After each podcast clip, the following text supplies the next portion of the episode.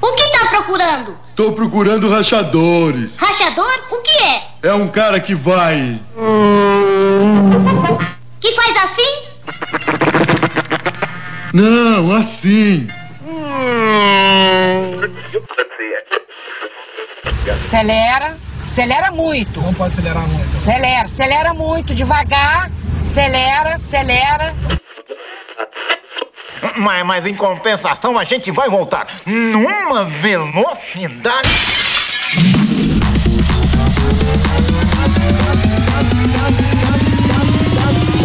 Tá no ar, Drone Pod.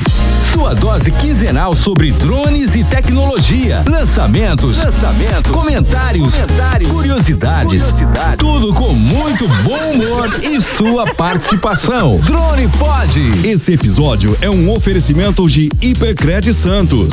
Crédito fácil para a compra do seu drone. Fale com o Hipercred. Fone 13 3219 2119. Vitrine Rio, um dos maiores portais de busca por serviços e empresas do Brasil. Apareça e cresça. Acesse vitrinerio.com.br e Osa Contabilidade, uma das empresas contábeis mais sólidas de Ribeirão Preto e região. Acesse nosso site osa.com.br. Osa, a solução para cada dia de sua empresa. Muito bem, galera. É isso aí. Chegamos para mais um Drone Pod, hein? São 44 episódios no ar, né, Rubens? É. Daqui a pouco a gente vai falar sobre isso, hein? É verdade, Magrão. Você jurava que ia chegar tanto assim, Rubens? Não, cara, pra ser sincero, não. E no fim ficou uma história muito bacana, né? O Drone Pod virou uma escola, uma escola para quem pilota, para quem curte aeromodelismo, para quem curte drone.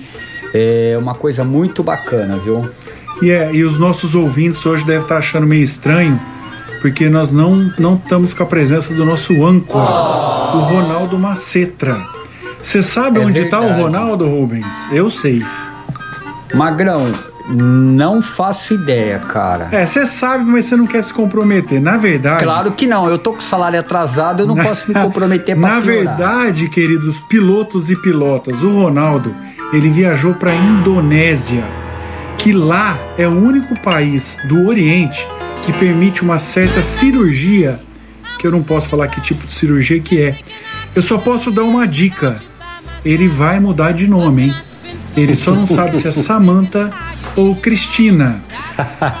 Mas não digam que eu contei para vocês, tá bom? Um travecão. É.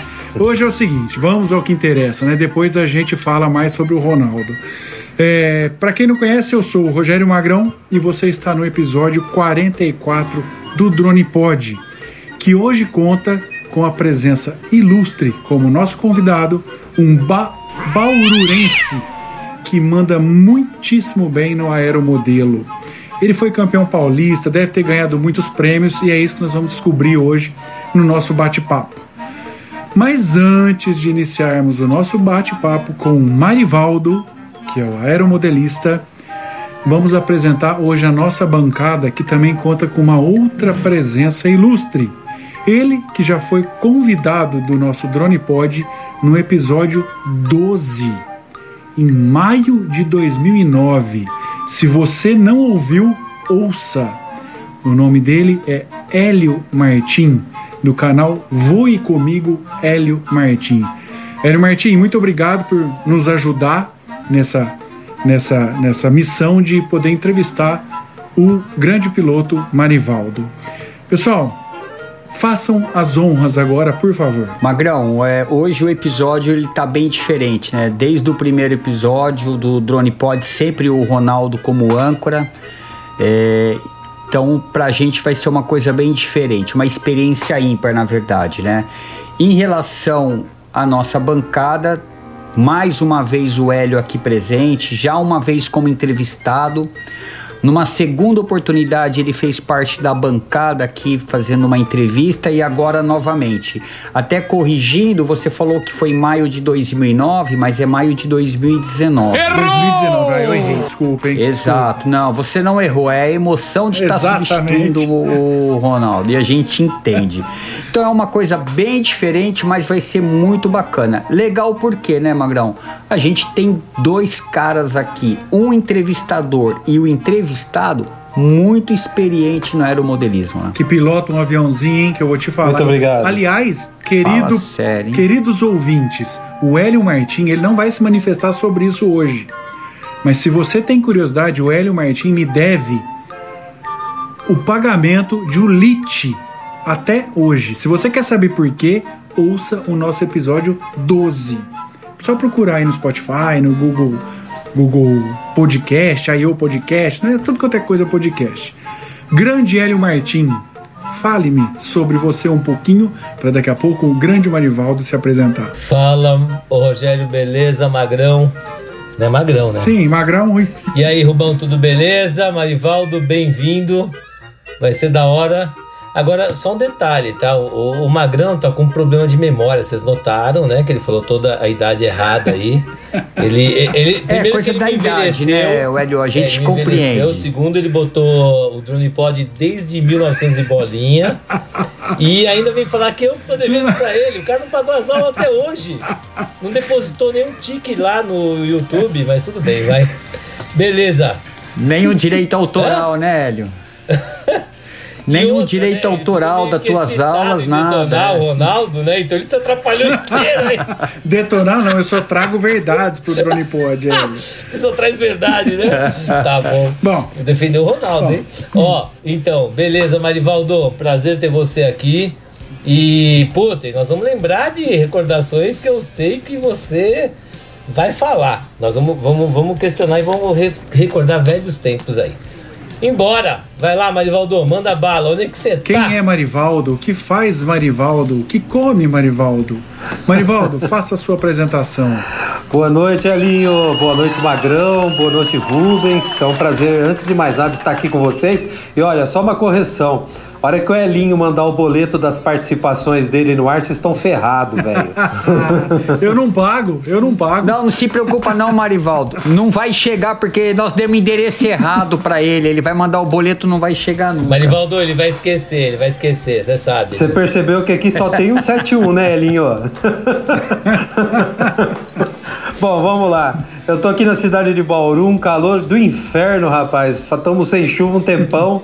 E eu sem voar desde o Campeonato do México, porque as pistas aqui da região estão fechadas, né? Então eu pratico aeromodelismo desde os 14 anos de idade, praticamente. Meu primeiro aeromodelo foi um aviãozinho, que eu- um planador que eu comprei a planta da Mobral, aquela, o térmica. Construí ele, inclusive, com aquela madeira pita que alguns de vocês conhecem, né? Não é balsa, porque naquela época eu não tinha grana para comprar balsa. Fiz o planadorzinho, tô esperando ele descer até hoje, porque eu esqueci de pôr o pavio na bunda dele.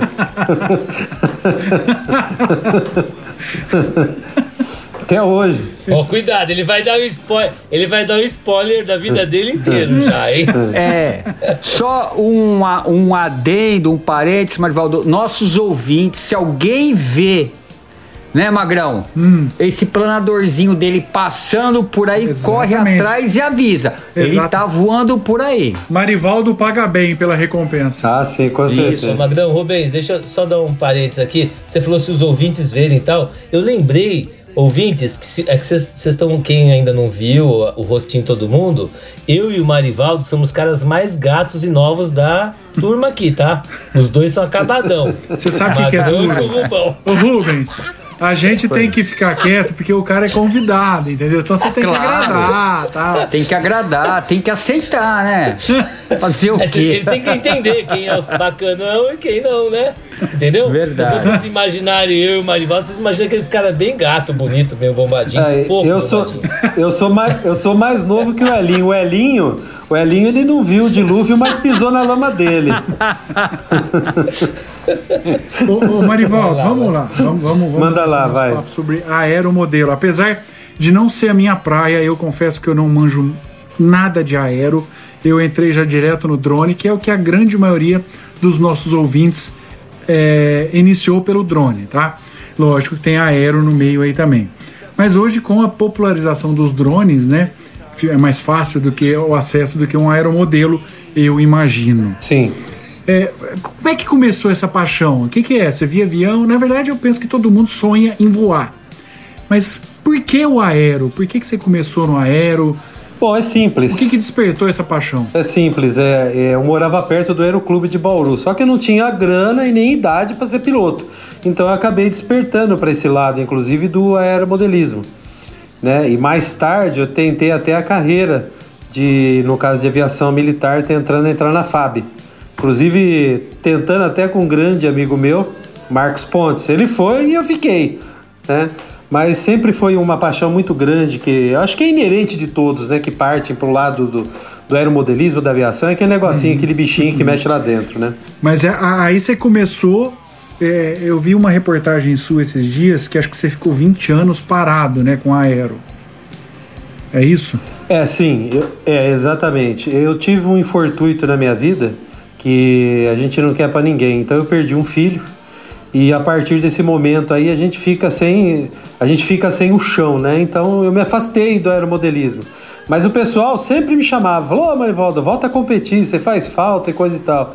Aí a gente vai, vai, vai e a gente acaba superando essas fases difíceis da vida e a gente acabou voltando para o aeromodelismo, né? Depois de um tempo. Eu entendo. Mas, ô Marivaldo, é, pilotar aero é igual bicicleta? Por exemplo, você ficou 20 anos, você teve uma lacuna de 20 anos.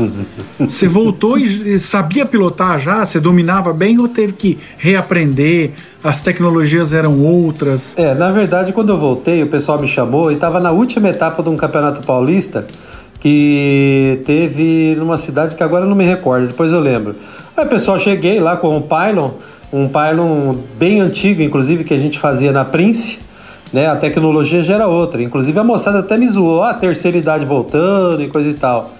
Aí a moçada, da, que eram os meus amigos que sempre me convidavam, falava assim, ó, não esquenta não, Marivaldo, fica tranquilo. Aí no fim, cheguei lá, já enfiei terceiro lugar nos caras. Mesmo depois de tanto tempo. Agora, você falou em pylon. é, fala pro ignorante aqui, o que, que é um pylon? Bom, um aeromodelo Pylon Racing, ele é um, um pouquinho diferente em questão de desenvolvimento de velocidade em relação aos aviões normais. Eles atingem velocidades superiores hoje a 400 km por hora dentro do circuito que é um- uma competição, na verdade.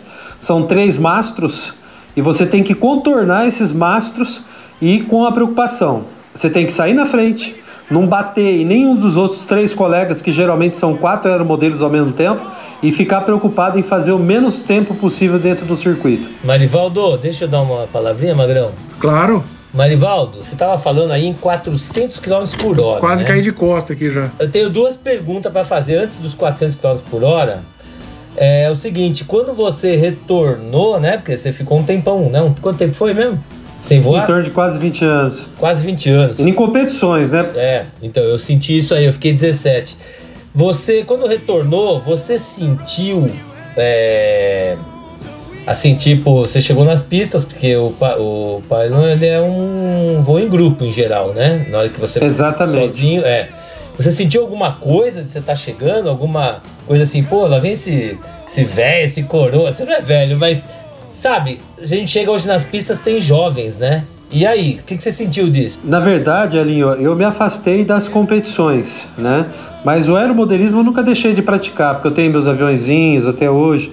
Inclusive, o, aquele que me, realmente me introduziu no aeromodelismo, alguém da, da velha guarda vai lembrar do Mikio Amano.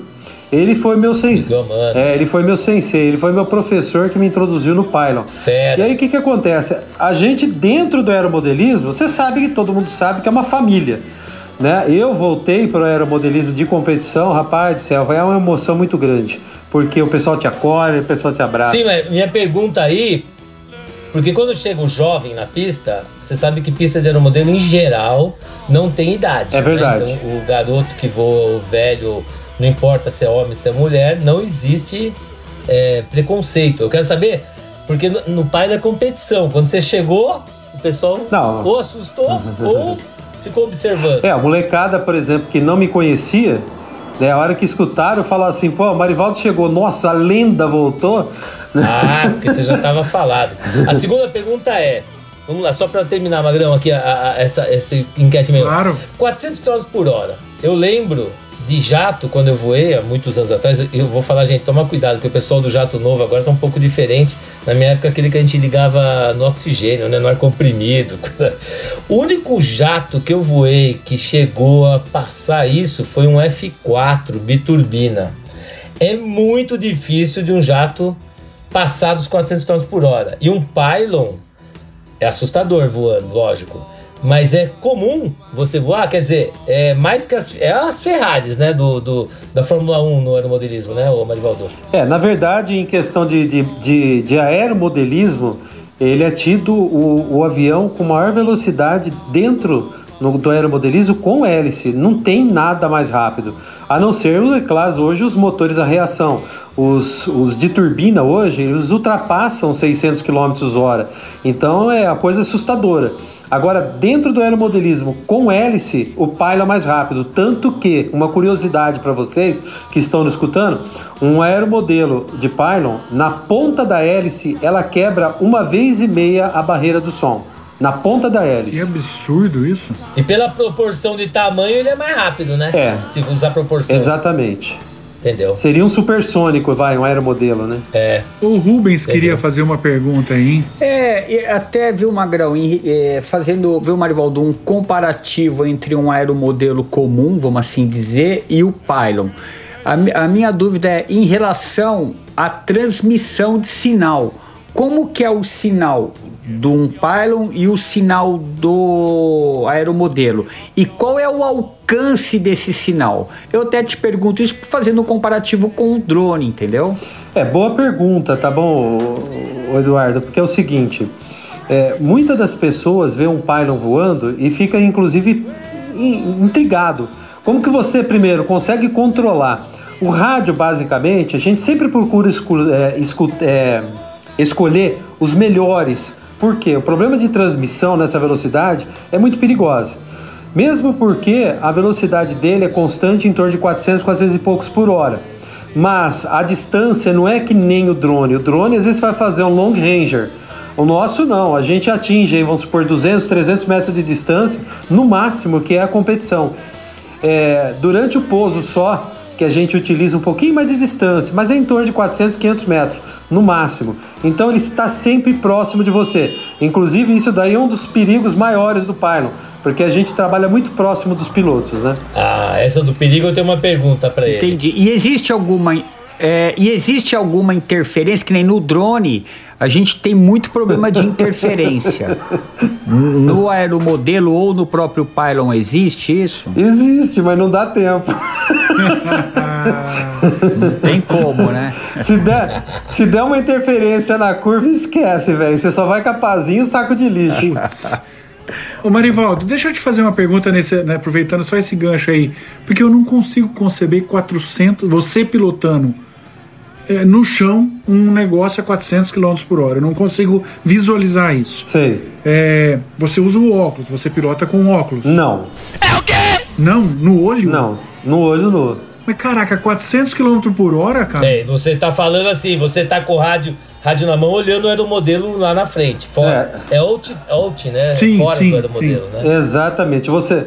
O, o Pylon você não voa por imersão que nem você voa no, como fala assim, no drone. Mesmo porque seria impossível, porque em determinadas é, curvas você sairia atrás de um outro competidor e já bateria. Então, o pylon, gente, é um, um, piloto de pylon, você não nasce do dia para noite. É, um, é uma ascensão, é uma escadinha. Você tem um aeromodelo rápido, um pouco mais rápido, um pouco mais rápido. Aí você chega num aeromodelo que é essa categoria que eu pratico, que é o Q40. Hoje, é, são as maiores velocidades atingidas por um aeromodelo. Então você não forma um piloto de pylon do dia para noite. Tanto que hoje no Brasil tem poucos pilotos de pylon, no mundo tem poucos, é uma categoria muito reduzida, mesmo porque é uma categoria que o cara tem que nascer para aquilo. Não dá tempo de você enxergar, pensar e agir. Você voa praticamente o tempo todo por instinto. Agora eu quase me ilustrei, posso falar, Magrão? Opa! Eu quase me ilustrei aí numa uma ideia, eu acho que o Marivaldo podia fazer pro, pro ouvinte é, imaginar, né? Que é uma coisa muito legal. O cara tá lá no carro dele agora, na Marginal Pinheiros, em São Paulo. Sei lá, eu tudo travar. Já começou. Marivaldo, é o seguinte: é, você tava falando eu. Eu o, é, participei de algumas provas, participei no sentido de olhar, né? Ou de gerar lá na área que, eu, que a gente fez o, com os campeonatos de pai. Isso eu tô falando há uns. pra não errar 19, 20 anos atrás, no mínimo. Sim. Lá na área em Itu. Hum. E eu lembro que praticamente os pilotos tinham uma equipe de um ou dois, eu não lembro direito. Então dá uma ilustrada. Exatamente. É, quantos são na equipe hoje, mais ou menos? Porque você não consegue fazer tudo sozinho, né? Ou faz? É, na verdade são duas pessoas, né? Porque o Pylon, ele não tem acelerador. Ele já parte de uma aceleração em torno de 34, 35 mil RPM o motor. É fixo, deu partida, já era. É, ele é assim. Ele tem um tanque de 6 onças, que é o suficiente para durar 10 voltas. Essas 10 voltas dá em torno de 4 mil metros. Então, a largada. Que dá quantos minutos? Dá quantos minutos de Em voo? torno de 60 segundos. Em torno de 60 segundos, é a competição toda. A competição né? toda. então, ilustra aí como é que funciona. O cara pega o avião. Exatamente. Ele pega o avião e faz o quê? O mecânico, no Brasil a gente chama mecânico. A pessoa segura o aeromodelo no chão, o piloto dá a partida, usa o start, que é impossível você. é, inclusive, a gente nunca recomenda em aeromodelo nenhum o uso de dedo para dar partida, é muito perigoso. Né? E aí o que, que acontece? Você dá a partida, ele fica segurando. Você tem um placar, nesse placar eletrônico libera a tua partida e o do outro. E na segunda etapa, do terceiro e do quarto. Aí eles estão no ar. Essa pessoa que é o mecânico, ele é responsável por cantar as voltas. Ele fica de olho para ver se já queimou ou não queimou. Você entendeu? Nossa, eu tô. Eu tô meu, Marivaldo, eu tô imaginando aqui, daqui a pouco eu te pergunto mais umas coisas. Eu, eu tô imaginando o Magrão e o Rubão, o que eles estão querendo falar lá, eles devem estar maluquinhos, porque você sabe, né, que os caras têm por trás. Ô Magrão, é, ô, ô Magrão, ô Rubão, sei Eu lá, tô passado, cara. Eu tô achando que vocês devem estar coçando aí, né? Coçando. Eu né? tô curioso pra. Eu, é igual eu falei no começo, eu não entendo nada de aero. Agora o cara tá falando que voa 400. Tem um cara que tem que ficar de olho, o outro que, que queima largar. E largar de uma Bicho, vez, eu né? achava que Fórmula 1 era um espetáculo. Eu tô. Você já imaginou aqueles aviões saindo tudo de uma vez? Você tá é já louco, cara. Você tá é louco. Aonde eles vão parar? Onde eles vão parar? Eu vou ilustrar de uma maneira para vocês entenderem. Imagina um circuito de Fórmula Indy, né? E esse circuito de Fórmula Indy, se o piloto não tivesse lá dentro, tivesse controlando o carro por ação remota no centro da Fórmula Indy. É exatamente isso daí. Fora, fora. Isso é, isso é, isso é, isso é coisa de alienígena. isso aí não é coisa de terráqueo. É verdade. Ô Marivaldo, é, quando a gente está falando aí é, nessa velocidade, nisso tudo, a gente- eu vou puxar um pouco pro lado da segurança. Sei. Como que é os acidentes? Porque assim, eu acredito que deve ter porrada pra caramba, principalmente com esses pylon. É, a minha pergunta é. É, quando vocês vão, é perto da plateia, da- do público, das pessoas que estão ali, é bem mais longe. Como que é essas porradas? Quer dizer, bateu, acabou, né? Não sobra nada de um, de um pylon. Bom, para começar, a- o piloto, quando ele chega numa categoria dessa, ele já está acostumado com todas essas regras. O nosso maior teor é a responsabilidade em relação ao público. As competições são muito sempre afastadas do público. Tá? Mesmo porque as pistas que a gente escolhe tem que ser. A pista, a área do, do, do público tem que ser com alambrado, tudo. Agora, que nem o- você tocou no assunto, uma porrada no ar. Você imagina uma galinha batendo no urubu a 300 km por hora cada um. É só pena que voa. Putz. Então é isso aí. Imagina um aeromodelo desse batendo no outro. É, não sobra nada, tá, gente? Então. Nada, ou ele é, cair vai direto pro chão, né? Num, alguma coisa Quando assim. você bate um no outro e você realmente destrói a aeronave, tudo bem, cai tudo ali perto. Agora, às vezes você bate numa asa, destrói um lado da asa, o aeromodelo às vezes vai cair 400 metros para frente, é mais ou menos por aí. Porque o motor não vai parar, Não. né, Marivaldo? Você não tem como parar. Tem, ele trabalha por shoot-off. Ele, estrangula a mangueira de combustível, mas a inércia de um aeromodelo desse em voo é muito alta. Então ele demora para como fala, cair, mesmo com. Mas se o aeromodelo perder só um lado de uma asa, Sei. meia asa, aí vai parar? Para o corta o motor? Não. É, você corta o motor imediatamente. tá? Mas geralmente. Ah, você corta. Exatamente. Ah. Você pinça a Pensei que mangueira. não tivesse esse comando É, ele trabalha por sistema de shoot-off, ele estrangula a mangueira de combustível. Aí, por exemplo, numa situação dessa, geralmente, quando você bate num profundor ou num lado da asa, você desequilibra todo o aeromodelo. Ele acaba se fragmentando no ar por causa da velocidade e a falta de estrutura que, que gera isso, né? Agora, Rubem, você acha que o cara vai ter algum vídeo de um aeromodelo a mais de 400 por hora dando Só se for naquela super câmera lenta, né? Não, tem, tem vários no YouTube. Se vocês entrarem, por exemplo, corrida de pylon, é, o que mais tem é Você porrada. tem algum aí? Você tem algum aí, Marivaldo? Você tem algum aí teu? Meu, eu não lembro se alguém filmou, mas é, tem várias, né? Porque geralmente o piloto, quando vai, ele vai com um capacete e uma câmera GoPro em cima da cabeça, gravando. Você tá entendendo, né, Rubão, minha pergunta? Tá entendendo, né? É. Eu sei onde você quer chegar, Hélio. Já já Você nós tá vamos falar disso sentindo? aí. Continua aí, Magrão. Dá uma, dá Vai. uma inércia. Vai, Hélio. Vai, vai, Marivaldo. E aí, você não tem nada? Nada, nada, nada porrada? Meu, acho que não tem, não. Eu não bati avião até hoje. E de algum amigo íntimo? Bom, então deixa eu só falar, já que o Hélio tocou nesse assunto, vamos falar de nossas redes sociais, pessoal? Bora lá. Bora lá.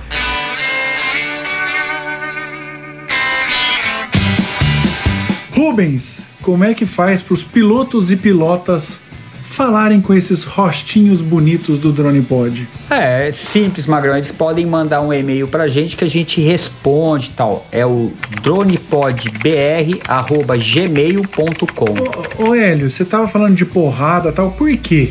Por quê? Porque se o cara quiser ficar famoso, você entendeu? Mesmo que alguém fale alguma coisa dele, mas o cara fica famoso. Muito famoso, entendeu? Aí, vai- aí todo mundo vai encontrar ele e vai falar assim: você é aquele cara que Como? saiu na, na DronePodBR, no arroba DronePodBR do Instagram. O cara vai falar assim: eu? Você viu como ele ficou famoso? Ele fala: foi, mas foi um acaso. Exatamente. Então você tem um acidente, você manda. manda um linkzinho que a galera corre atrás de você aqui, entendeu? E aí, mas você também vai lá e assiste. Ah, opa. Arroba DronePodBR. Só porrada, só, só, só coisa danada. É só o que todo mundo quer ver e ninguém quer estar. Mas se você está, vai ficar famoso. Como diria o nosso famoso Ronaldo Macetra, aliás, eu tenho como provar que ele está na Indonésia. No final desse episódio, vocês vão ouvir. E eu vou provar que ele está na Indonésia fazendo a cirurgia que eu falei no começo desse episódio.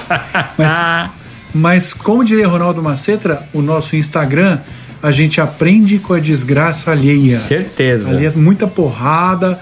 E aliás, pessoal, é um dos, dos Instagrams que mais cresce no Brasil. É o nosso do Drone Pod.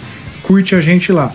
E para você que quer ver esses rostinhos lindos hoje, eu e o Rubens só, no como é que a gente é, é só visitar o nosso site. Ele está todo remodelado.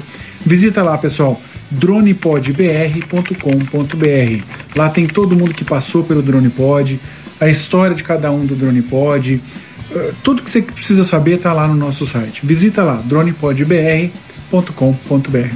O, Ro- o Ronaldo tá antes ou depois da plástica? O Ronaldo lá no. O Ronaldo tá antes ou depois de onde? Da plástica que ele fez. Ele tá lá. Ele tá como lá na foto? Na verdade, é, não, então, você que tá falando que é plástica, eu não disse nada disso. Você que depois se vira com ela, Vou ou aproveitar com que ele ele. não tá aqui, né? O Magrão tô te ajudando. Ah, boa, boa, Hélio, valeu. Tem que morrer amigo desses caras, viu? Pelo amor de Deus. Tu tá sentindo, né, Marivaldo? O negócio é pesado, né? Pelo amor de Deus. Cê- pelo amor de Deus, o cara aproveita que o outro não tá aqui e lenha no outro, hein? Já que a gente tá falando de porrada, viu, Magrão Rubão? O, eu lembrei aqui agora, o Marivaldo vai explicar como é que tá essa história.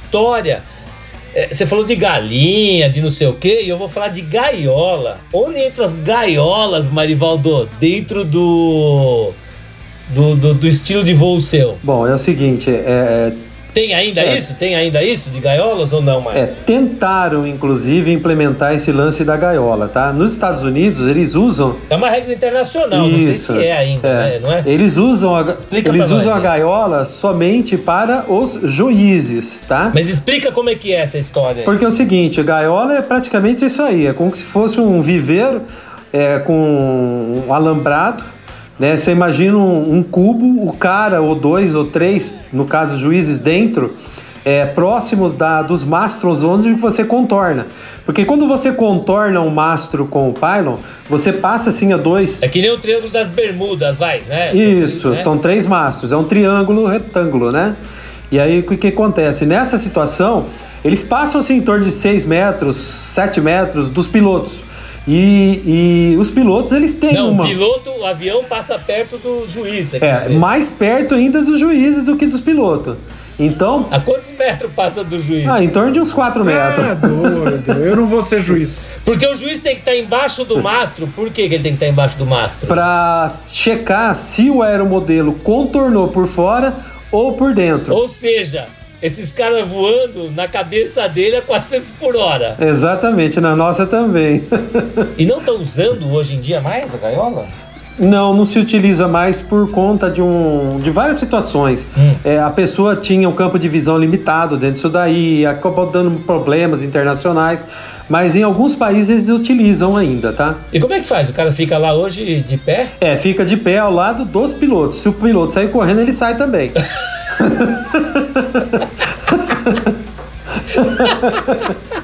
Você se, quer ser. O Ronaldo podia ser juiz. Você não vai convidar o Ronaldo? Ah, não, não pode. Porque, aliás, é pros dois sexos, o juiz pode ser mulher ou homem. Não, pode. Inclusive. Ah, então tá. A gente pode convidar o Ronaldo. Vixe, Maria. Pô, eu tô falando do Ronaldo ser juiz, ficar embaixo dando modelo lá e ficar com uma câmera pra filmar uma imagem pro DronePod BR. no Instagram. BR. Muito bem. Ô, ô, ô, Marivaldo, deve ser engraçado, tá o piloto e o juiz do lado. Aí, de repente, o piloto fala, deu merda, corre e sai correndo, cara. Ô, Rubão, Se não der dá, tempo, né? não dá tempo de falar, né? Dá, olha, vai dar merda. O nego só solta e fala, puta caralho, o nego já sai correndo, velho. não tem essa. Marivaldo, Adrenalina. mas, é, é, mas na competição o piloto fica fixo. Sim, o piloto, ele... fi- Ele, não, ele, só, ele só corre quando deu uma cagada ali. Exatamente. Imagina um triângulo retângulo, tá? Então são é um mastro numa ponta, na outra ponta, depois naquele momento mais afastado, a 300 metros, tem outro mastro. Então, um mastro do outro, onde que você fica, os pilotos, é, um mastro do outro, ele dá em torno de mais ou menos uns 8, 9 metros. Então você tem que ir naquele mastro lá na frente, contornar, depois você contorna atrás. É, essa é a situação do voo. Entendi. Mas é um negócio muito louco, hein, cara? É muito. Aí, a adrenalina vai a mil, né? É, na verdade, cara, é, eu piloto isso daí, o Pylon, mais ou menos, desde os 25 anos de idade. Não tem como você sair de uma competição com a mão firme, você sempre sai tremendo, porque a boca seca é uma merda, velho. Então o negócio, a adrenalina te frita mesmo. Agora, tem alguma modalidade acima do Pylon? Não. Esse é o cabeceira mesmo. É, ele é tido a Fórmula 1 do aeromodelismo. Então, ô, ô, Marivaldo, mas eu, outro dia eu vim aqui em Ribeirão. é, foi quando eu comecei a entrar nesse drone, porque o meu primeiro drone eu montei ele. Comprava peça na China e fui montando. E conversa com um, conversa com outro. Ah, vamos lá que vai voar em tal bairro, o pessoal vai voar. E tinha muito aeromodelista aonde eu ia. Era aqueles aviões, tipo planador, uns aviões, uns aviões mais, mais lentos, vamos dizer assim, porque agora eu tô sabendo que tem avião que voa 400 km por hora. eu tô chocado, né? Mas esse tipo de aeromodelo, esse mais lento, quando você, piloto de pylon, pega um desses mais lento, que sensação que você tem, cara? Não dá tesão. Não poderia comparar, viu, Magrão, o Hélio e. Evaldo, não poderia comparar o cara que ele pilota com o drone, vai, a trabalho, um, aqueles drone ferrado tal, e chega num domingão à tarde, ele pega um Spark pra ficar brincando ali com o filho e tal. Talvez o prazer não seja pegar toda a habilidade do Pylon pra brincar no aeromodelo comum. É, você se automaticamente, quando você tem uma habilidade, um raciocínio rápido desse, você pega, por exemplo, eu nunca tinha pego um drone racing, nunca. Tá? Eu piloto um Phantom 4 Pro que eu faço imagens aqui em Bauru. Eu sou um profissional da área aqui em Bauru.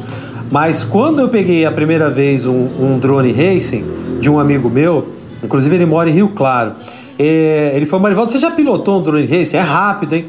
Eu peguei o drone já dei uma estabilizada, testei, testei e saí embaladão. Ele falou, puta, você nunca pilotou? Eu falei, olha, velho, eu já pilotei Pilot. Eu falei, ah, então tá, não precisa falar mais nada. É porque é uma situação é, muito parecida. Agora, quando você diminui a velocidade, tudo fica mais fácil. Porque quando você pilota um Pylon nessa velocidade se transporta para um, um aeromodelo mais lento, olha, a parte do raciocínio sobra. Porque, que nem eu falei, o Pylon você não pilota pensando, você pilota o tempo todo por instinto. Ah, Marivaldo, tem uma pergunta para você aqui, hein? Agora que você misturou aí Manda lá. Aí você mexeu comigo. Eita.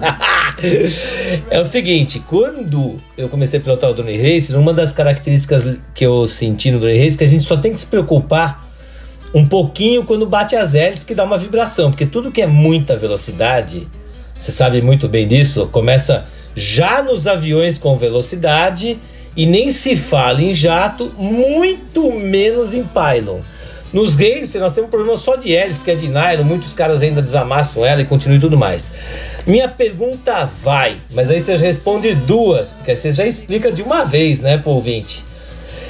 Como é que funciona quando um piloto de pylon sente o tal do flutter?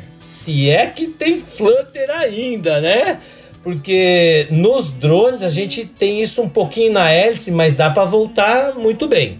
Nos jatos eu sei que é quase impossível, e no Pylon eu nem sei como é que funciona isso. Fala sobre o que é flutter, já aproveitando isso, né? Porque assim você já explica pra galera e fala o que acontece com você se isso acontecer. Bom, antigamente o, o, os aeromodelos nossos, a tecnologia não era tão alta. Hoje, por exemplo, as, os aeromodelos são de asa oca. Ele utiliza, por exemplo, fibra de carbono, fibra de vidro, Kevlar. Então a tecnologia subiu muito. Antigamente é, tinha-se muito flutter. Flutter, para quem não sabe, você tem uma superfície móvel de um aileron, ou um profundor, um leme pela ação dinâmica do vento em cima dessas superfícies móveis, ele vibra para cima e para baixo, dependendo da velocidade. Principalmente se tiver aquele espaço, né? Se tiver um espacinho entre a asa e o aileron, por exemplo. Exatamente. Antigamente os não tinham esse espaço. Hoje já não tem mais. Por quê? Porque quando você. Não. não a, a, fabricação hoje da asa de um pylon, a parte de cima de fibra de vidro ou carbono, ela vai até o final. Então não existe mais aquele espaço. Ela é, é uma... Não, ele não só para baixo hoje, Marivaldo? É, para baixo e para cima, mas ele tem um corte só por baixo da asa que é para liberar o funcionamento para cima e para baixo. Profundor Entendeu. e leme funciona dessa maneira também. Que é pra Porque dá uma turbulência se tiver espaço ali que gera o flutter, né? Exatamente. Na verdade, toda aeronave tem flutter, só que tem mais ou menos, que nem por exemplo os jatos. Ele tem aquele winglet na ponta das asas que é para dispersar o flutter em cima das superfícies móveis ele joga toda a parte de arrasto para a ponta da asa. Na casa, por exemplo, dos pylons, se gerar um flutter nessa velocidade, não tem muito o que fazer, ele vai arrancar uma superfície. Então hoje é praticamente nulo a situação de flutter, a não ser que você tenha batido e, o, e uma dessas superfícies acaba amolecendo e o piloto não percebe. Entendi. Na minha, na minha época, na minha época recente, de, de só um pouquinho de anos atrás, bem pouco, faz tempo novo, pra caralho. Muito pouco. Tempo é, pra caralho. Os faziam assim, a asa terminava, fazia uma retinha atrás, né? Então ela é redonda na frente, faz aquela subida e por baixo uma descida ou reta. Aí ela vai indo, ela para reto, para vocês ilustrarem aí que vocês estão escutando um podcast, né? Então ela é retinha. Aí entra o aileron. O que, que é o aileron? Como se fosse um triângulo, mais ou menos, né? Um losango, vamos dizer assim, esticado, né? E aí esse espaço do meio fazia uma. Quando eu entrava nos jatos, né? Quando a gente foi voar jato a primeira vez, foi um flutter desgraçado, porque ninguém nem imaginava. E aí o que acontece? Começa a vibrar, então o avião tá voando, faz... é muito rápido.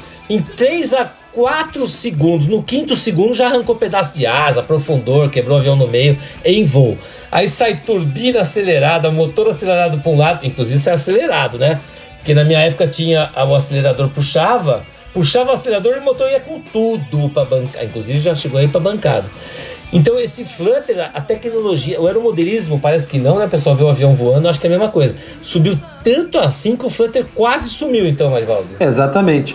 O, o maior perigo do, do Flutter, que é essa vibração de uma superfície móvel, é isso aí mesmo, é arrancar. E quando arranca, o que, que acontece? Geralmente vai um pedaço da asa. Aí a asa vai, o corpo vai e geralmente. A... É a história do pneu desbalanceado do carro em alta velocidade. Exatamente. do helicóptero Exa exatamente. helicóptero inteiro. É isso aí. Aliás, os aviões, É avião real, nós tivemos acidentes aí, não sei se tá no, já no.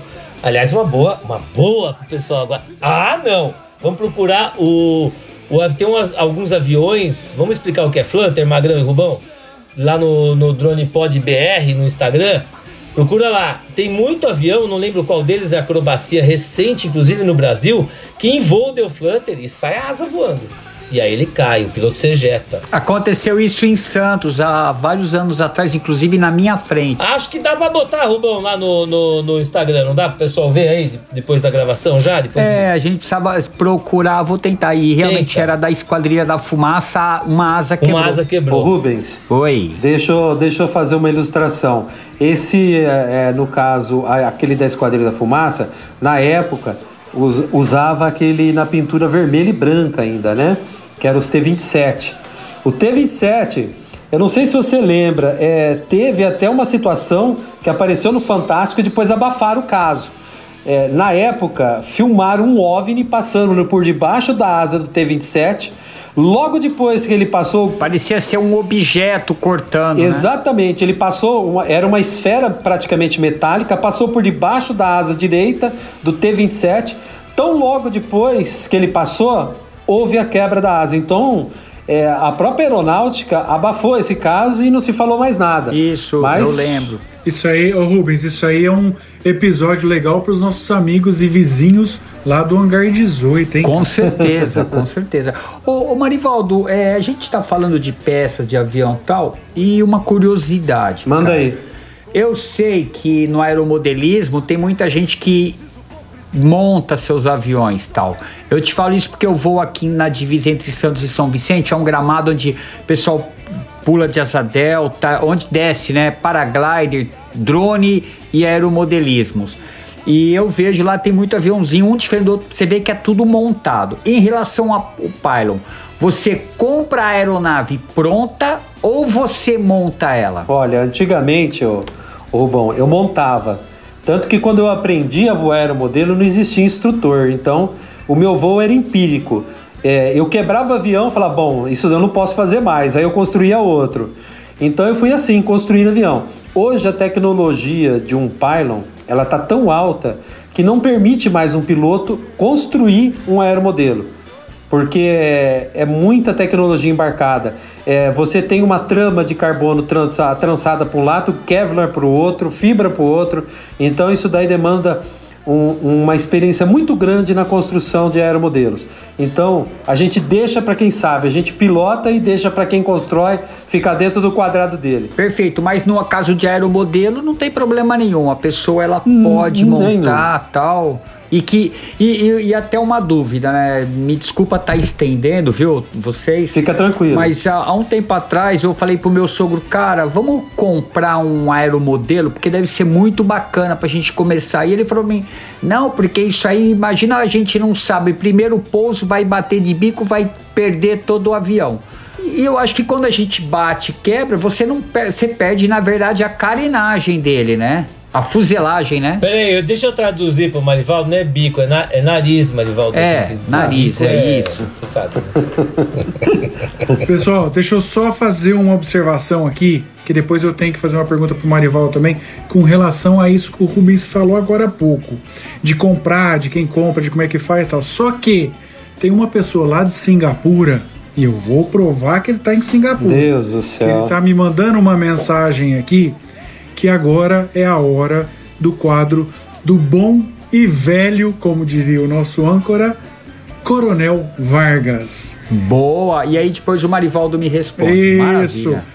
Pessoal, agora vamos ouvir um pouquinho do nosso Coronel Vargas com o seu quadro Drones no Radar. Solta aí, nosso editor Leandro. Drones no Radar, com Coronel Vargas. Fala galera da Drone Pod. Eu sou o Coronel Vargas e vocês estão agora no quadro Drones no Radar. Nesta oportunidade, nós vamos falar sobre aeromodelos. O uso de aeromodelos no Brasil ele é bastante antigo. Desde 1999, lá se vão 21 anos, é, já existia uma regulamentação emitida pelo Departamento de Aviação Civil que tratava do uso do espaço aéreo brasileiro por aeromodelos.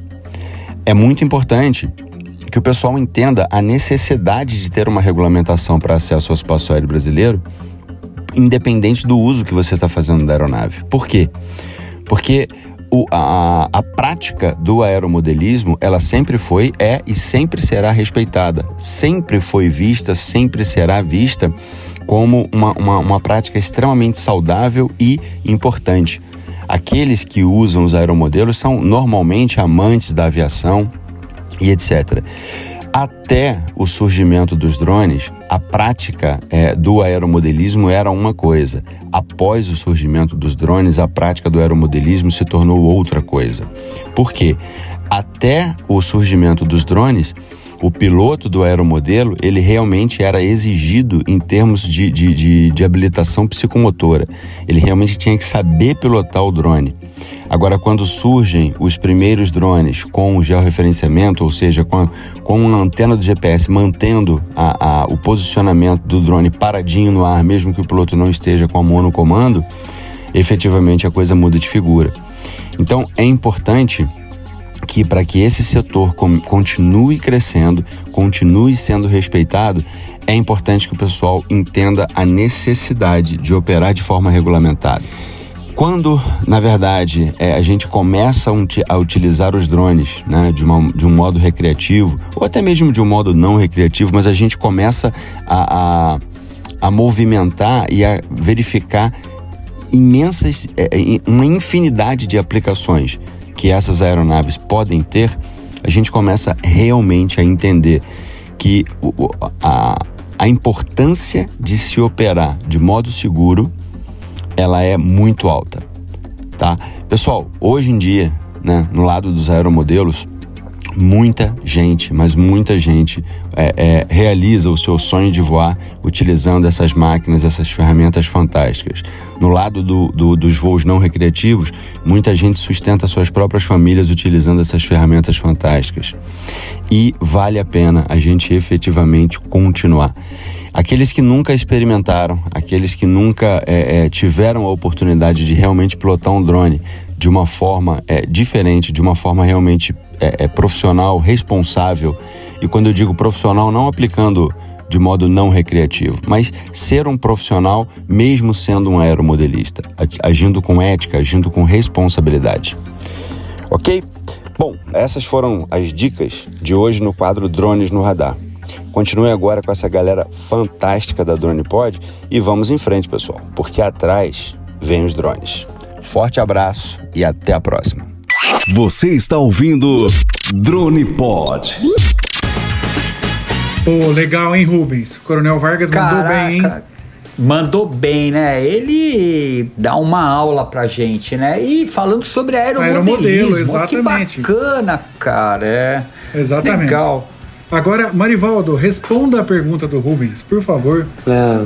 Ah, não lembra, né? Te peguei no pulo, hein? Ficou prestando atenção no Coronel Vargas, tá vendo?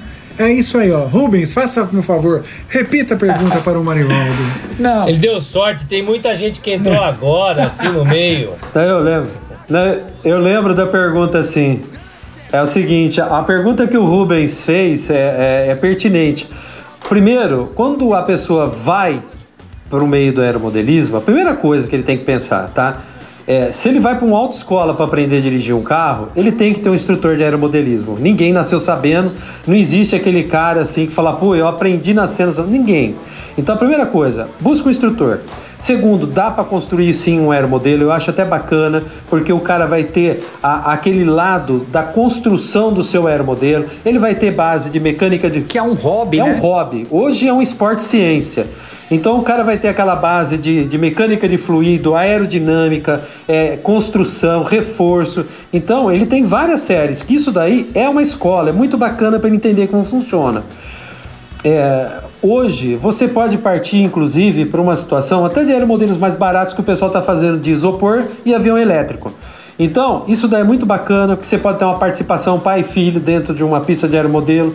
Agora, na situação que você falou, vai cair de bico? Meu, não tem quem não bate um aeromodelo no pouso quando está começando, é impossível.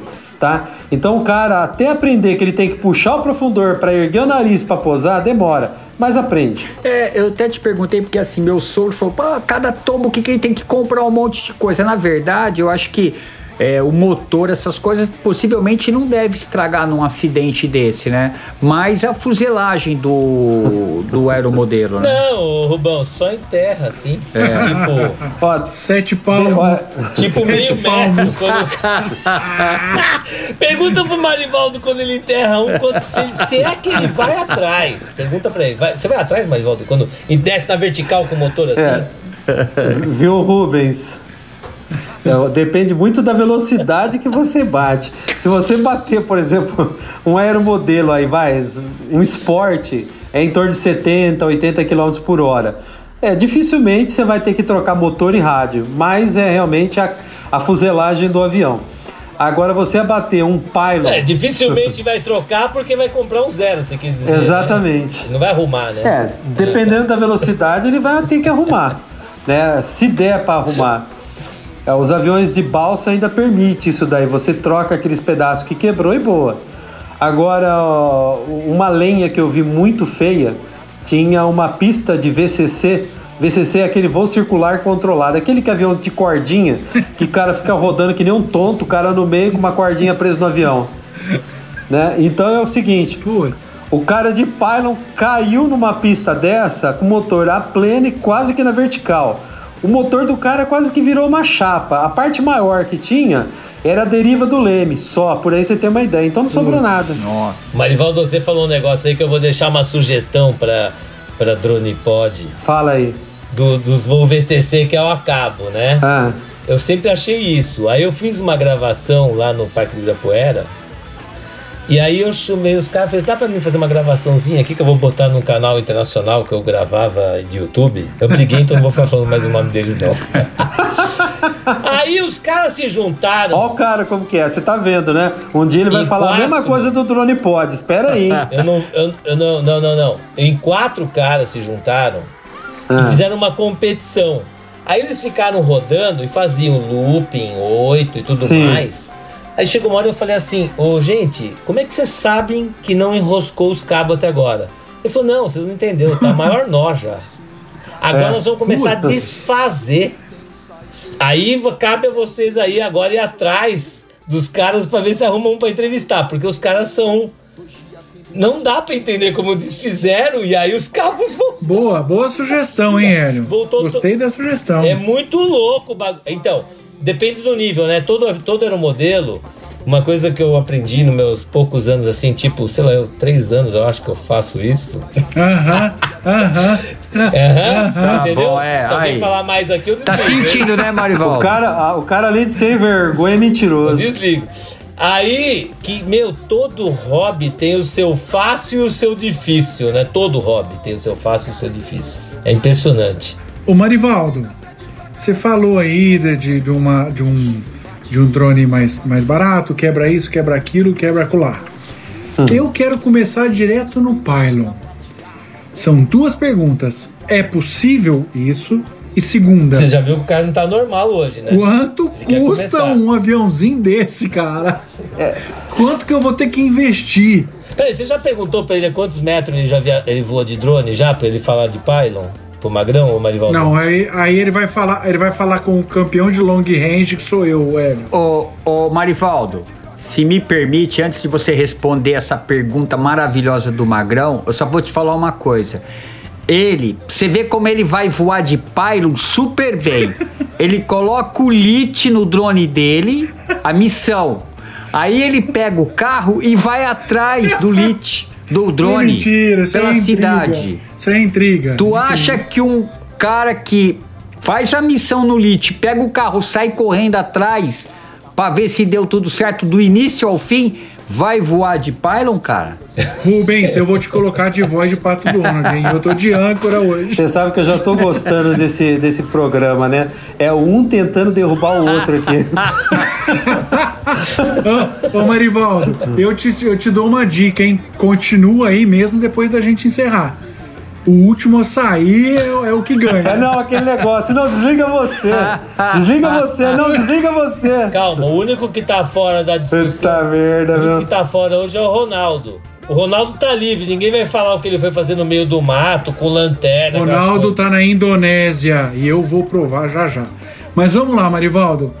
Eu consigo entrar direto no, no, no Pylon e quanto custa um Pylon? Eu vou responder a minha pergunta com uma outra pergunta pra você. Você, diri você dirige veículo ou moto?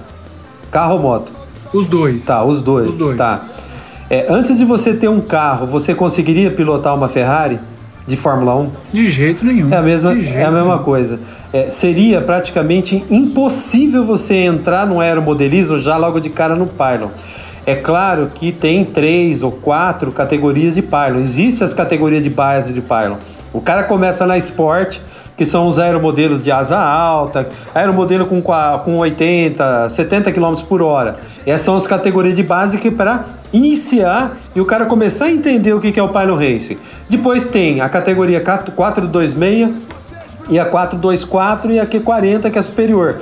A 426 começa, a 424, perdão, ela começa com aeromo, com motor comumzinho que nem o pessoal, um OS 40 ou 46. O 426 já com motor um pouco mais violento e a Q40 que eu participo é o, é o motor mais top que tem em questão de velocidade. É, a- o entendimento é esse. Seria impossível o cara começar numa categoria dessa, por exemplo, de ponta, é, tendo um, vamos supor, Direto. é, com uma experiência de, de drone. Porque eu vejo o drone Entendi. que é a forma mais covarde de, de se pilotar, porque o cara errou, ele larga a mão, o bicho para no ar. Sim. Aeromodelo, se você pa, o aeromodelo, se você parar de pilotar, ele cai. Não tem, não tem essa. Eu sei porque eu piloto, por exemplo, o drone. Aham. Há 15 anos, eu, aqui em Bauru, eu fui o primeiro a ter um drone em Bauru. Né, o pessoal brinca que fala assim, eu sou o vô do drone em Bauru.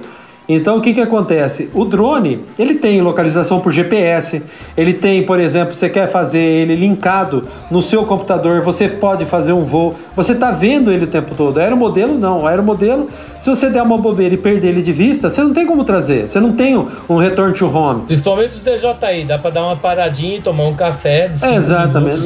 não. É, larga ele lá, né? Aí você não viu mais o drone, você aperta aquele botãozinho, por exemplo, no DJI, um Phantom, ele volta, ele pousa sozinho. Então, Se bem que corrigindo, né? Cuidado com os minizinhos pequenininhos, que se der uma rajada e estiver tomando café, vai embora. ah, é, aqueles, pe- aqueles pequenininhos é uma delícia pra passar por debaixo de mesa e tudo. É. Então, mas quanto custa um Pylon?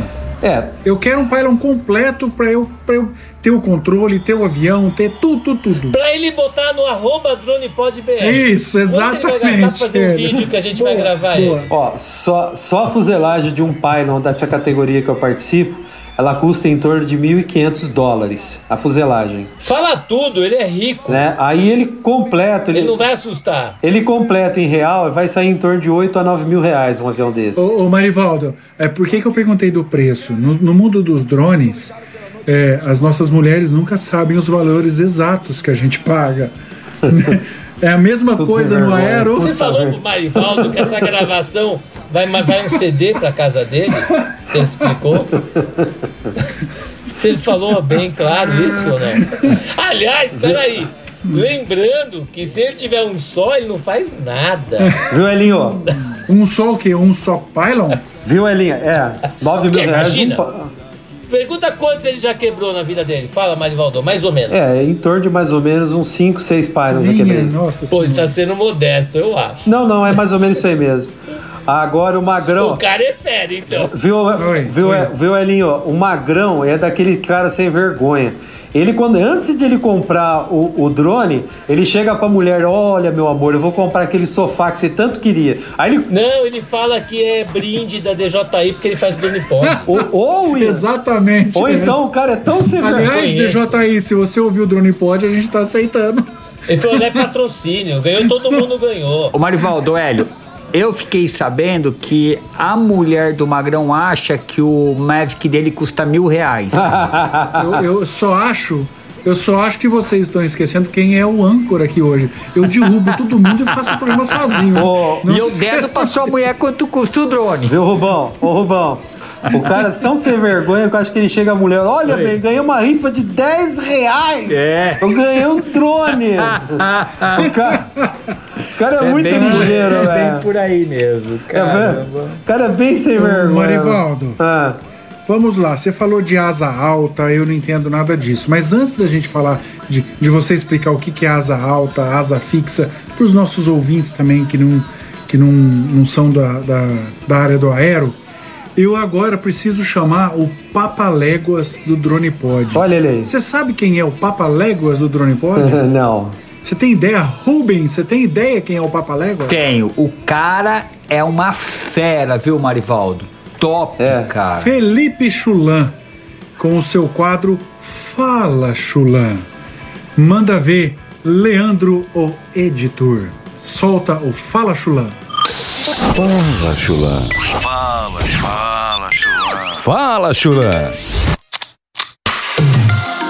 Fala galera, começando mais um Fala Chulan e hoje vamos falar sobre a Parrot, ou então a Parrot, já que é uma empresa francesa fundada em Paris lá em 1994. A Parrot não vivia só de drones, na verdade, antes de fazer drones, eles faziam porta-retratos digitais, faziam um sistema de viva voz para carro e até um vaso inteligente que você podia deixar sua plantinha lá abandonada durante até três semanas e ela automaticamente seria regada por esse vaso. Mas então, em 2010, eles lançaram seu primeiro drone, o Parrot AR Drone, e logo depois, em 2012, eles compraram uma empresa suíça chamada SenseFly e aí sim, né, eles entraram de cabeça nesse mundo dos drones. Eles lançaram vários drones famosos, como o Bebop e mais recentemente o Anaf, que é um drone no estilo Mavic, né, que é todo dobrável, filma em 4K e faz fotos de qualidade, então foi o drone assim mais recente e mais famoso aí da galera da Parrot. Mas hoje vamos falar sobre o Parrot Disco FPV, que na verdade é uma asa fixa. Você olhando assim as especificações da caixa, nada muito impressionante. Ele vem com um óculos de FPV, você faz 1080 a 30 frames por segundo, fotos de 14 megapixels em JPEG ou RAW, ele vai ter um gimbal para te ajudar a estabilizar um pouquinho a imagem e também ter controle de apontar a câmera para baixo para cima. Lembrando né, que é uma asa fixa de FPV, então quando você fizer a curva acentuada, né, vai ter aquela inclinação de horizonte comum em FPV. Tem uma bateria de 2.700 mAh, que vai te dar uma autonomia de voo de 45 minutos e uma velocidade máxima de até 80 km por hora. Esse drone foi lançado em 2016, nenhuma, nenhuma novidade aí no mundo do, dos asa fixas, mas ele tem uma modificação que deixa as coisas bem mais interessantes. Na verdade, duas modificações. A primeira delas, ele vai se tornar o Parrot Disco 4G. E aí você tem um sistema, uma modificação, que você vai colocar um chip de telefone celular lá dentro e automaticamente ele vai usar as torres de telefonia celular 4G para poder rotear o sinal de vídeo e rádio do drone, fazendo com que o range dele seja praticamente ilimitado. Aí no YouTube você consegue achar pessoas voando 90 km, atravessando ilhas no Havaí, que tem mais ou menos 16 km entre as ilhas, numa boa, sem nenhum problema. E lógico, o limite disso vai ser a bateria. E aí a gente, a gente entra na nossa segunda modificação importante, que você consegue fazer modificação com essas baterias. E nesse vídeo que eu vi, por exemplo, do YouTube, ele tem uma bateria nova de 13.800 mAh, bem maior do que a original, dando uma autonomia de voo de quase 4 horas. Então imagina, uma autonomia de 4 horas, sem limite de range, você pode brincar à vontade a qualquer lugar que ele vai conseguir chegar.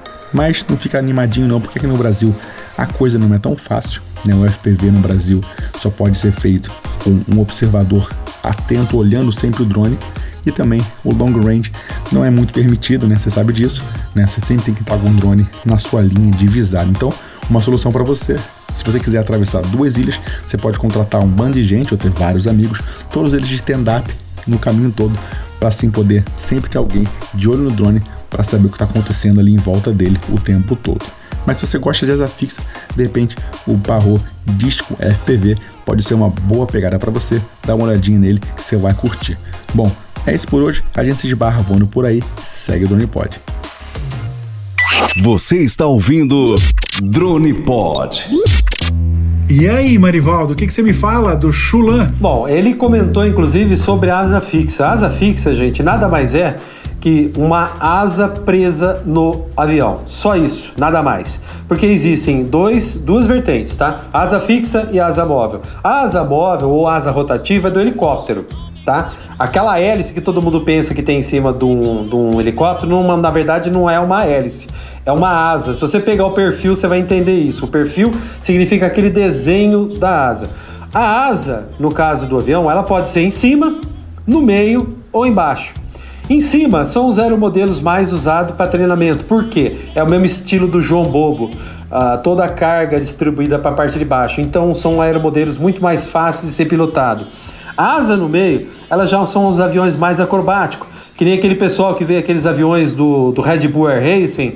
Aqueles aviões são os Extra 300. São um dos aviões mais acrobáticos que existem hoje. E os a asa inferior, que é a asa baixa, são aviões, por exemplo, vamos supor, vai, a, os jatos hoje em dia, um 777, um Airbus, são todos eles asa baixa, para o pessoal entender o que é uma asa superior, mediana e asa baixa. É isso aí. E tem um que é mais fácil que o outro de pilotar ou não? Sim, os asa altas são os mais fáceis por causa daquele elemento que eu falei. Sabe o João Bobo? O João Bobo ele tem o peso embaixo. Sim, sim. Então o que, que acontece? Quando você põe uma asa na parte superior do avião, a carga de peso toda de, de centro de gravidade é distribuída para baixo. Então, nesse, nesse momento, ele fica muito mais estável em voo. Ele não tem aquela a probabilidade de stall de asa. O stall é quando você diminui o, a velocidade do avião até um determinado ponto que ele cai de lado. Isso se chama stall. Então, o asa alta, a probabilidade de um stall de ponta de asa é muito menor do que um avião de asa baixa. Manivaldo, deixa, deixa eu fazer uma perguntinha aí. Manda ver. É muito legal o pessoal saber também, né? Então você falou que a arrancada, sai a, a decolagem, a outra pessoa coloca na pista, você tá com todo o motor, o cara solta. Então vamos lá, ó, decorem as perguntinhas. Quando solta o aeromodelo, o bichinho sai na boa ou ele sai que nem um débil mental para todo lado? Como é que você sabe que você não vai boa, acertar boa a plateia? Aí, a sequência da pergunta. Aí você vai voar, você já falou tudo, né? O avião voa mas em que posição? Porque todo avião voa normalmente paralelo ao solo, as duas asas, né? Dá pra você olhar, se eu, se eu tivesse a bordo, olhar pra esquerda e olhar o horizonte, o mar de um lado, e olhar pra direita e olhar as montanhas do outro. Como é que vocês vão? Vocês vão assim ou é diferente? E a última pergunta do voo, a última pergunta do voo, que depois eu vou fazer uma outra. E o pouso? Se você falou que você não tem acelerador, você só tem corte, ou sei lá, você falou que em 60 segundos acaba o combustível, eu não entendi se você corta ou acaba o combustível. Aí não interessa onde você tá, o combustível acabou. Como é que faz para parar 400 e porrada por hora? Conta como é que funciona. Agora eu quero ouvir, hein? Bom, Vamos lá, Elinho. É, a sua pergunta, inclusive, é muito propensa, né? Porque o pessoal não entende esse tipo de coisa, principalmente o pessoal leigo. Eu vou ilustrar para vocês. É, muitos de vocês já viram aquela montaria de touro, né? O touro fica no confino, de repente abre a porteira, soia, o touro sai que nem um retardado. É exatamente assim que sai um aeromodelo de pylon da mão do mecânico. Sai que nem um retardado. Inclusive, é, ele atinge a velocidade de, de, de, de, competição em pouco tempo. Em torno de 30, 40 metros, ele já quase que atingiu a velocidade total de percurso. Tá? Agora, na outra situação que você me perguntou, no caso, é, que, que tipo de voo que ele faz? Basicamente, o tempo todo ele fica de faca. Faca, quem não sabe, você voa normalmente com um avião, vamos supor, pessoal que já voou em avião é, de passageiro, você voa olhando e ele está paralelo com o solo. Né? Ele não, a asa vai ficar praticamente o tempo todo na vertical. Por quê? Porque entre um mastro e o outro, se você nivelar o avião na horizontal, você primeiro vai ter arrasto. Arrasto é quando você freia. Você não pode ter esse arrasto, então você deixa ele quase o tempo todo na faca e você só puxa o profundor para ele fazer as curvas, só. Você está querendo dizer que se eu estiver dentro do avião, se eu olhar pra esquerda, eu olho o chão. Você vê o Se chão. eu olhar pra direita, eu tô olhando o céu. Exatamente. E como é que faz curva? É. Reza, Elião. Como faz Reza, curva? bichão. Vamos supor, se, se você tiver do lado esquerdo da asa, você vai ficar vendo o chão. E quem tiver do lado direito da asa vai ficar o tempo todo vendo o céu. É exatamente isso. E a curva? Como é que faz curva? A curva você puxa o profundor e reza para você virar em cima do mastro. Ah, é como se fosse subir. Então, em vez de subir, Reza. eu puxo e faço a curva no mastro. Exatamente. E, e pra parar isso aí, essa. E pra parar essa aeronave aí, 400 Bom, e porrada? Então, é o seguinte, é, quando você está voando, o tanque dele de 6 onças é suficiente para ele voar em torno de 2 a 3 minutos. A competição dura 60, 69, 70 segundos, dependendo do tipo de voo que as pessoas vão fazer. Terminou isso daí, o juiz avisa, ó, fim de bateria. Aí todo mundo sobe, corta o motor e fica planando, tá? Aí você vai, imagina aquele ônibus espacial, o Challenger que vinha para pouso, é exatamente aquilo. Você não tem um segundo pouso, você pousa ou você pousa. Então se o cara errar o pouso, ou ele vai cair no mato ou ele vai quebrar o avião. Então você tem que ter um senso, primeiro, de altitude, de embocamento na pista, de velocidade de cruzeiro e inclusive de toque de pista. Porque se você tocar muito lá na frente, você. Você tá voando a 6 metros de altura, você falou. Você falou que tá voando a 6 metros de altura, a 400 por hora. Quanto você tem que subir para parar em, isso daí? Em torno dos 200, em torno dos 200 metros, mais ou Ô, menos. Hélio, ô, Hélio, deve ser emocionante pro cara que tá pilotando um avião a 400 por hora, de repente dá um tiro para cima 200 metros e deixa ele planar. É do 8 ao 80 em Exatamente. 3 segundos, cara. Que isso, que loucura. É como se uma Fórmula 1 não tivesse freio, né? Exatamente. E tivesse que parar no Exatamente. box. Exatamente. Tem que parar no box. Exatamente. Cortasse o motor dele, apagasse. Antes do box, ele tem que chegar no box sem motor. E em campeonato, se você vazar a pista, você perdeu ponto? Não, a competição consiste em contornar os mastros por fora. Você tem direito a uma queima. Na segunda queima, você é desclassificado daquela bateria. Você sobe e espera terminar toda a bateria lá em cima, com o motor a pleno. Terminou? Aí você corta o motor e vem para pouso junto com os outros. Caraca, ô, ô Marivaldo, é, me permita fazer duas perguntas para você de temas diferentes, mas que para mim interessa muito. Manda lá, Rubão. Primeiro, eletricidade ou gasolina, né, combustível? Qual é que se usa no pylon? E se é os dois, um, qual é a vantagem de um e de outro? Essa é uma pergunta base. E uma outra que eu sempre faço para os nossos entrevistados é em relação às regras da ANAC. Existe regras da ANAC no caso do aeromodelo para os pylon? Bom, é o seguinte, é, em questão de combustível ou elétrico, o combustível ele é utilizado mais largamente pelo simples fato de peso-potência. Quando você tem um motor elétrico, você tem que pôr bateria. Quando você põe a bateria, você prejudica o peso dele, que se chama carga alar. Se você prejudica o peso, você vai ter um aeromodelo consequentemente mais lento. Se o fato de você ter um tanque de combustível bem pequenininho e você ter uma velocidade tão estrondosa, sobra potência de deslocamento para você ter mais velocidade. Hoje tem categorias de aeromodelo, de pylon. Eu não tinha pensado nisso. É, hoje tem categorias de pylon motor elétrico, mas é, é muito prejudicado por causa do peso, tá? E agora na outra situação que você me perguntou, é, é muito interessante, porque quando você tem um aeromodelo dessa situação, é, tendo que às vezes parar ou coisa parecida, né, é, você tem outros fatores que, que influenciam nessa situação, principalmente em questão de ventos. Tá? Ah, é, são coisas interessantes pra caramba e, e coisas que eu não imaginava. Eu nem tinha feito essa analogia, por exemplo, em matéria de combustível, eletricidade, o que um geraria que seria o peso em relação ao outro. Eu nem tinha pensado nisso. Você vê, Magrão, como é duro a gente ser leigo no assunto, né, cara? Eu e aqui a gente. caramba, cara. E Eu- aqui, eu é, manjo. eu sei que você manja. Fale Inclusive, você. você manja tanto que quando o Marivaldo começou é, responder a pergunta lá de quando solta, igual que o Hélio fez, eu fiquei imaginando você pilotando esse Ô, ô, paro, Rubens, cara. ô, Rubens, ô, aliás, Marivaldo, eu tenho que pedir desculpas, cara.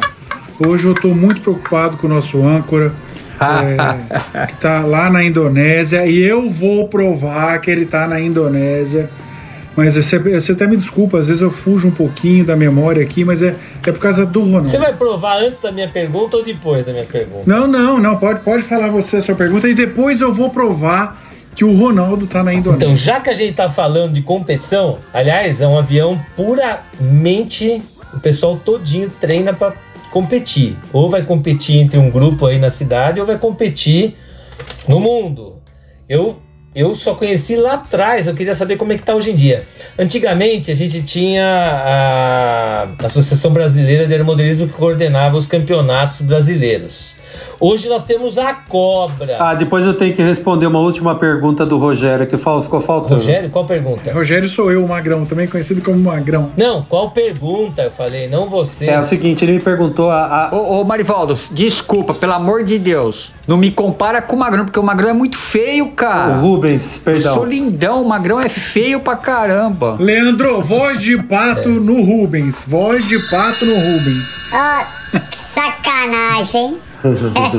É o seguinte, a- as leis do, do, do drone, elas surgiram, inclusive, por é, determinadas imperícias de pilotos que insistem em quebrar determinadas leis básicas da aviação, pairar sobre aeroporto e tudo mais. Por isso que surgiram muitas das leis do, do drone.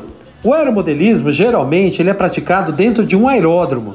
Ele é restrito o espaço. Então, por esse modelo, você tem que ter a única coisa, a sua inscrição do seu aeromodelo dentro da ANAC. E o rádio seu tem que ser inscrito também na Anatel. Por quê? Porque ele transmite ondas magnéticas. Ao ponto que você transmite algo, você tem que homologar o seu rádio controle. Desculpa, eu respondi tua pergunta agora, viu? Não, esclarecedor, obrigado. Na verdade, o pessoal do drone confunde que a homologação é do drone só. A ideia é essa. Na verdade, é rádio. É que o drone, como ele é um equipamento único da DJI, a homologação é do equipamento inteiro, é o pacote. Porque ele vem dentro de uma caixa só. Aí no aeromodelismo já é o rádio, né? E geralmente não tem FPV, senão teria que ter. Então a pergunta entra aí. Aliás, juntando com o gancho do, do, do, do Rubens, é, falou muito da ANAC e tal. A gente tem uma coisa que eu, eu quero ainda confirmar. Eu estou um pouco desatualizado, né? com Competição, mas a gente tem a AIA Internacional. Eu não sei se ainda existe. Existe a AIA Internacional, né, Marivaldo? Ou não? Mais? É a FAI. Não, FAI. É FAI. do ca- ah, mas a FAI é de avião, Aeromodelo. né? Isso. É, é, porque o que eu lembro a FAI é da, da gama FAI, não lembro mais. Era a AIA Internacional ou a FAI. Bom, enfim. Que é acima da cobra. Cobra é brasileira hoje, né? Porque vamos lá, a gente tinha a Associação Brasileira, que foi transformada em cobra, né? Que a, a- a cobra hoje, você vai voar no aeródromo ou vai ter uma competição. Na minha época, você teria que ter o cadastro na, na, na cobra de hoje, vamos dizer assim. Isso é obrigatório ainda? Pergunta número um. Dois, ainda existe os órgãos inter- internacionais? Como é que funciona isso tudo? Porque, teoricamente, o Brasil tem que estar na norma internacional, né? Isso, hoje tem a Confederação Brasileira de Aeromodelismo, que é a COBRA. Lá no exterior, nós temos a FAI e a AMA. AMA, eu confundi. É, eu confundi com o AIA. A AMA é a Associação Mundial de Aeromodelismo. Na minha época era Associação Internacional, por isso Tá. que eu falei AIA. É, nessa situação, é, essas corporações, tanto a nível internacional como nacional, elas visam gerar regras para cada tipo de situação. Vamos supor, tem a de planador, F3J. Isso. É, tem do F3, tem F3D, que é Pylon. F3A. F3A, que é aeromodelos. Em cada um tem suas normas coerentes e pertinentes à situação de competições. Nada mais é do que uma série de regras geradas para se instituir a, a situação de como se deve ser a prática para cada tipo de situação. Só isso. E elas controlam ainda os aeródromos, as pistas de aeromodelo, vamos ser bem claro, né? Então a regra de uma pista de aeromodelo, em princípio, já vem montada, né? Aí tem o aval da ANAC em geral, né? É, na verdade, a, hoje a cobra ela entra numa situação principalmente para você se ter a, a retaguarda de um seguro contra terceiro. Vamos supor, você derruba um aeromodelo em cima de uma pessoa, em cima de um veículo. Aí o que, que acontece? Você faz um boletim de ocorrência, aciona a cobra, a cobra aciona a seguradora e cobre essa situação. Agora, tem muita pista de aeromodelismo, aliás, o que mais tem é pista de aeromodelismo clandestina. Ninguém é homologado e isso daí é realmente uma situação muito perigosa. Complicado. Agora, só, só para terminar, para ilustrar o ouvinte, Rubão e Magrão, é, e o Marivaldo vai confirmar. O, o droneiro, como a maior parte dos ouvintes são droneiros, eles têm que pedir a licença de voo e tudo mais. E numa pista de aeromodelo, é, se bem que você tem que ter o registro na ANAC do aeromodelo, porque ele tem acima do peso, só isso é uma coisa mais nova. Antigamente não precisava do registro da ANAC, hoje precisa. Nada mais é do que ir lá registrar o aeromodelo, botar as características dele e tá tudo certo.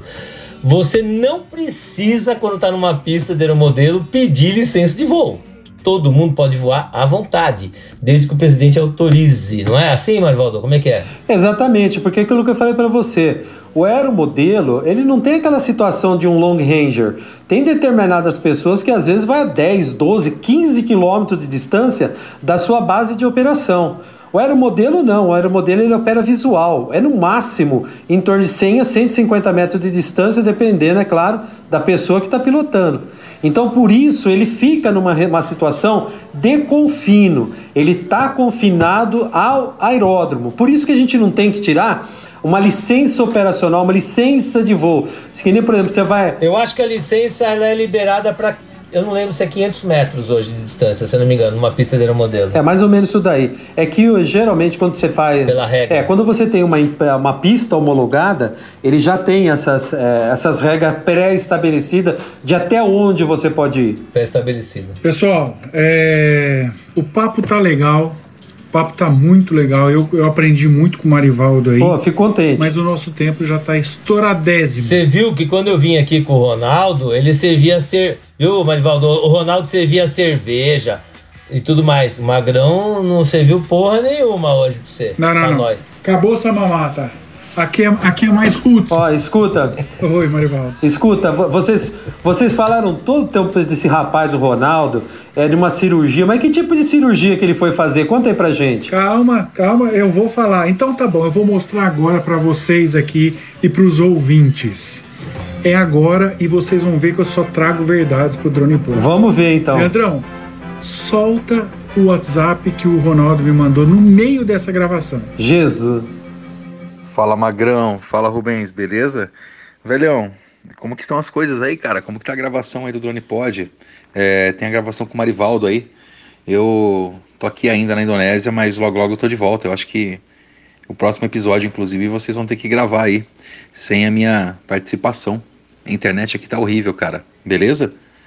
Abraço aí. Pelo amor de Deus, cuida desse podcast, hein, cara. Faz certinho, hein? Que demais! Ai, que delícia!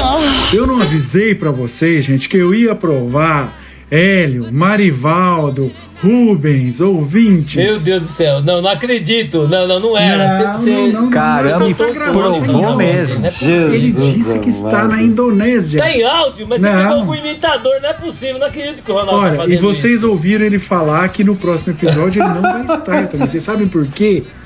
Eu pesquisei isso aí. Essa cirurgia na Indonésia é o pós-operatório. Nossa. Então, muito provavelmente, daqui dois. e- O Marivaldo tá Daqui- congelado. O que aconteceu Ô, Marivaldo, provavelmente daqui dois Entendi. episódios Caraca, vamos ter olha eu, isso. Rubens e Samantha, Ó, Cristina, não sei que nome que ele vai adotar. Aí é ele, eu, ela que vai escolher, não sei. Ronaldo, seja bem-vinda de volta quando Ah. você estiver no Brasil. Ma Magrão, eu tô achando que tu vai virar voz de mulherzinha se ele voltar mandando ainda nessa porra aqui. Você lembra daquela história das vozes? Vai ser uma desgraça. ser. Meu Magrão, eu sou da opinião seguinte: cada um dá o que quer. Boa, boa! Bom, pessoal, depois dos devidas provas do nosso âncora Ronaldo Macetra, nós estamos chegando ao fim do nosso episódio. Mas Hélio Martim, do Voe Comigo Hélio Martim, grande Hélio Martim, parece que tem mais uma pergunta, um grande finale, né, Hélio? Vamos lá, Marivaldo. Por acaso a Cobra ainda tá patrocinando o, a- a- os eventos, o campeonato? Tá incentivando o cara a ir pros campeonatos internacionais? Ou tá deixando Deus pra lá? Sei lá, eu, pra não falar diferente. Como é que tá isso? É o seguinte, durante um bom tempo a, a Cobra ela incentivou bastante.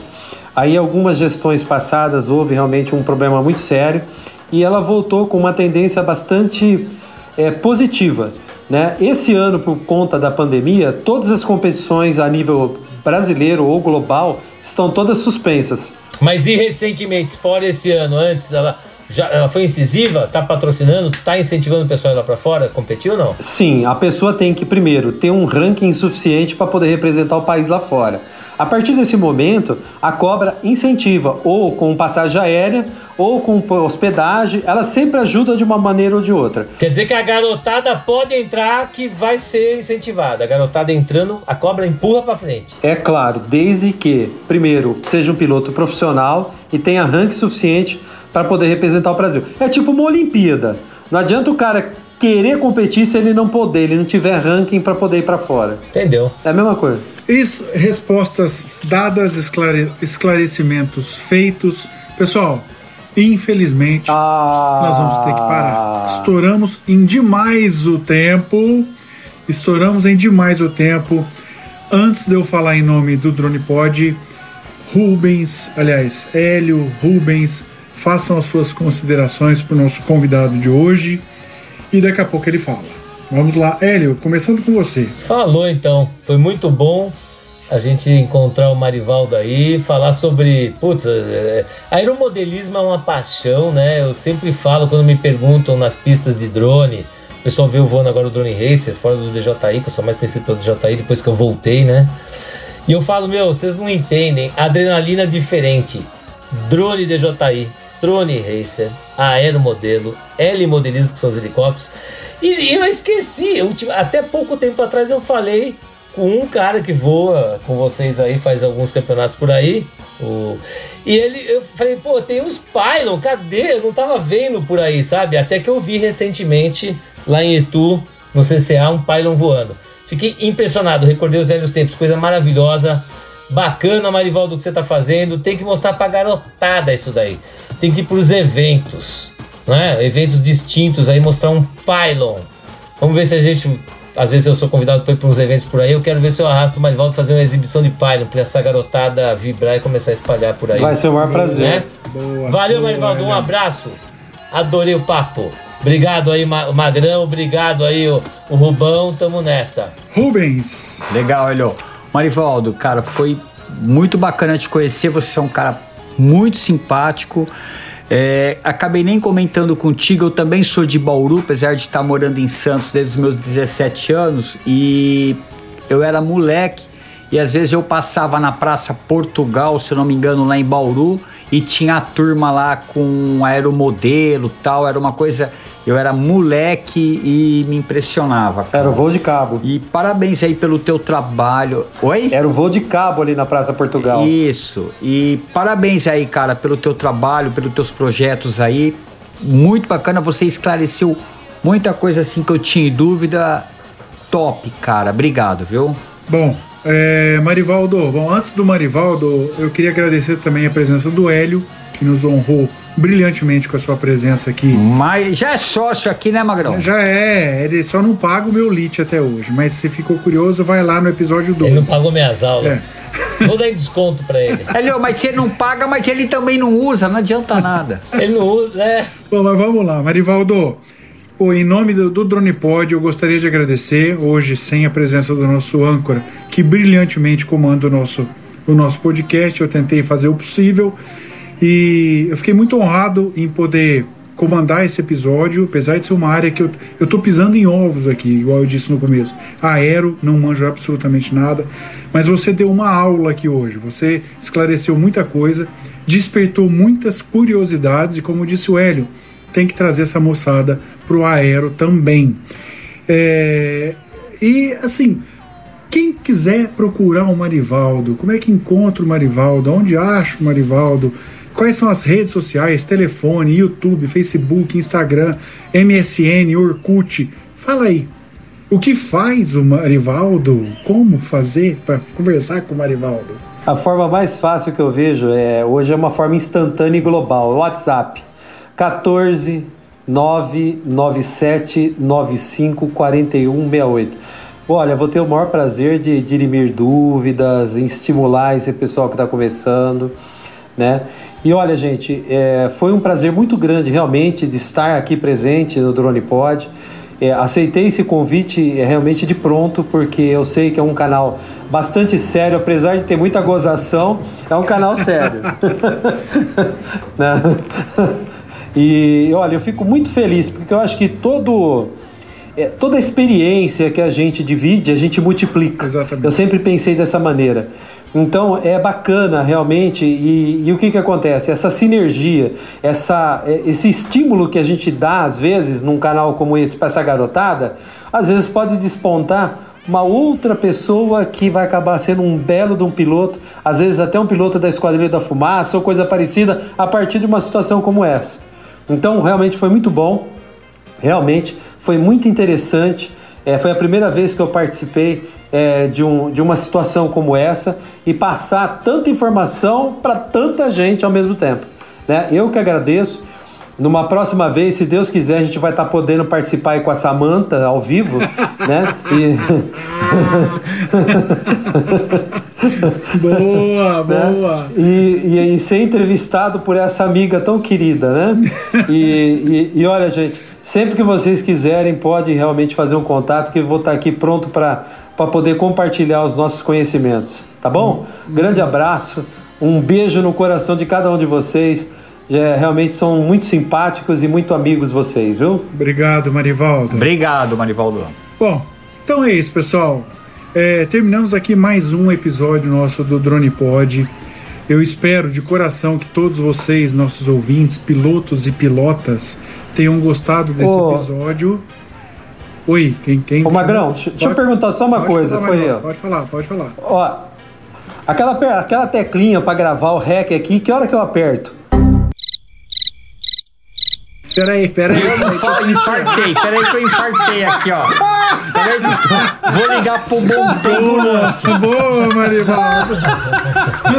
Hora que eu aperto a teclinha pra gravar? O Marivaldo quase caiu na cadeira agora, cara. Rapaz do céu. Eu custei a entender. Magrão, dá tempo de eu ir tomar um copo de água com açúcar? Puta, trollou todo mundo, hein? Essa foi boa, Marivaldo. Gostei, gostei. Essa foi. Bom, mas vamos lá, pessoal. Depois dessa palhaçada do Marivaldo, quase matou a gente do coração. É, eu gostaria de lembrar a todos que nós estamos no episódio 44, então já são 44 episódios gravados antes desse do Marivaldo.